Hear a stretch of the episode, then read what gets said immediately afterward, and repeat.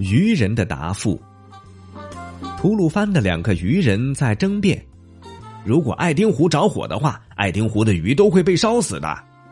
渔人甲哀叹着说：“别担心，如果爱丁湖着火的话，爱丁湖的鱼都会爬到树上躲起来的。”渔人乙说：“他们争吵时，阿凡提正好路过。阿凡提对他们说：‘你们真愚蠢，鱼又不是会爬树的牛，能躲到树上吗？’